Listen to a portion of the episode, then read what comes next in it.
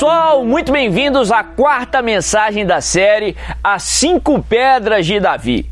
O título da mensagem de hoje é Persevere sempre.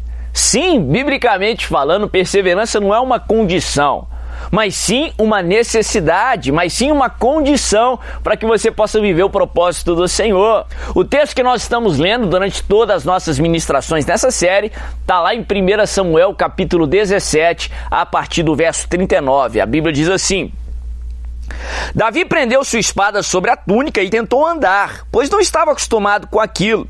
E disse a Saul: Não consigo andar com isso, pois não estou acostumado. Então tirou tudo aquilo e em seguida pegou seu cajado, escolheu no riacho cinco pedras lisas e colocou-as na bolsa, isto é, no seu alforge de pastor. E com a sua tiradeira na mão, aproximou-se do filisteu. Davi foi para aquela batalha com aquelas cinco pedras e com seu cajado de pastor depois de rejeitar algo que era uma oferta boa, se levarmos em conta a circunstância natural, a armadura de Saul, a armadura do rei. Ele rejeita aquilo, pega o seu cajado e cinco pedras lisas. Sim, eu creio que Davi ele vai enfrentar Golias crendo no Deus das vitórias completas. Nós falamos isso na primeira mensagem. Se você quer assisti-la, clica aqui nesse link. Davi cria que ele iria enfrentar Golias não só na sua própria força, mas na força do Deus de Israel, a quem Golias estava afrontando. Davi sabia que ele teria uma ajuda do Senhor, e o Senhor jamais perde uma batalha. Davi vai enfrentar Golias, mas eu não deixo ali de conjecturar que Davi pensou na possibilidade. Se uma dessas pedras não é suficiente para derrotar Golias, se eu atirar uma pedra e essa pedra não acertar Golias, precisar arremessar outra, Davi ele já vai para a batalha com a certeza que ele teria que persistir, com a certeza que ele teria que perseverar. Se ele errasse uma pedra, ou se a pedra não fosse suficiente para derrotar Golias, ele não desistiria na primeira pedra, pelo contrário, ele continuaria, ele persistiria, ele perseveraria. Isso é consistente com a trajetória de Davi.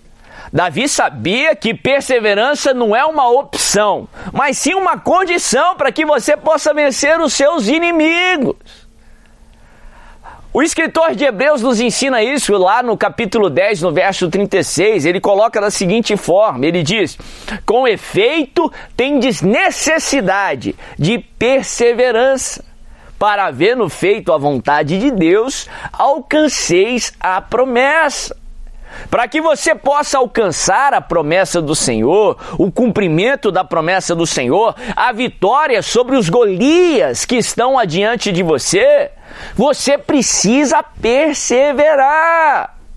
Você precisa persistir. É importante nós falarmos isso porque algumas expectativas erradas que geram as frustrações. Aliás, frustração é sempre gerada por expectativa errada. Alguns cristãos têm uma expectativa que a vida cristã é uma vida sem problema.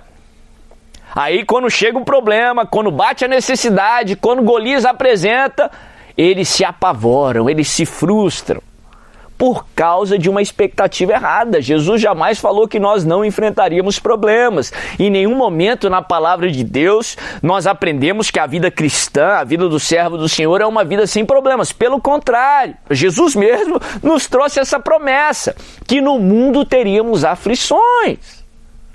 Alguns cristãos têm a expectativa que as respostas são imediatas ou que as respostas devem ser imediatas. Alguns cristãos têm a expectativa que a vida cristã é uma vida sem perseverança.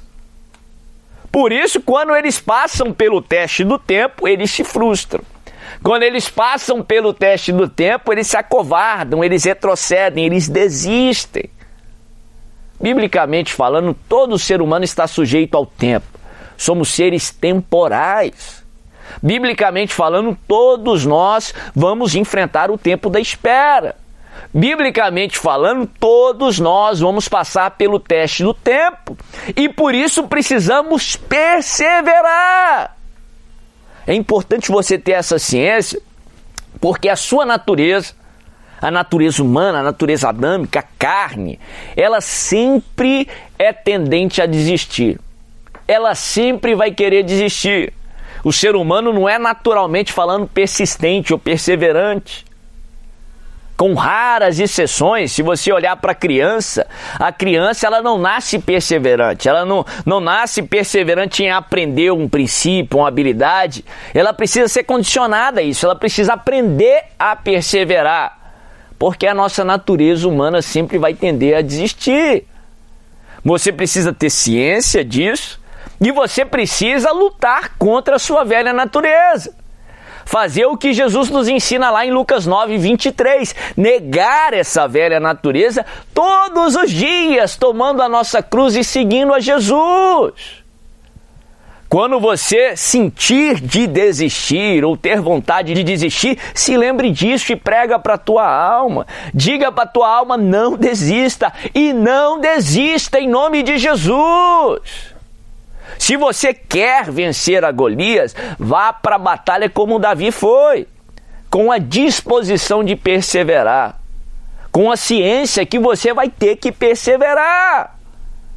Muitas vezes eu fico indignado quando alguém chega para mim e diz assim: Ó, bispo, eu tentei e não deu certo.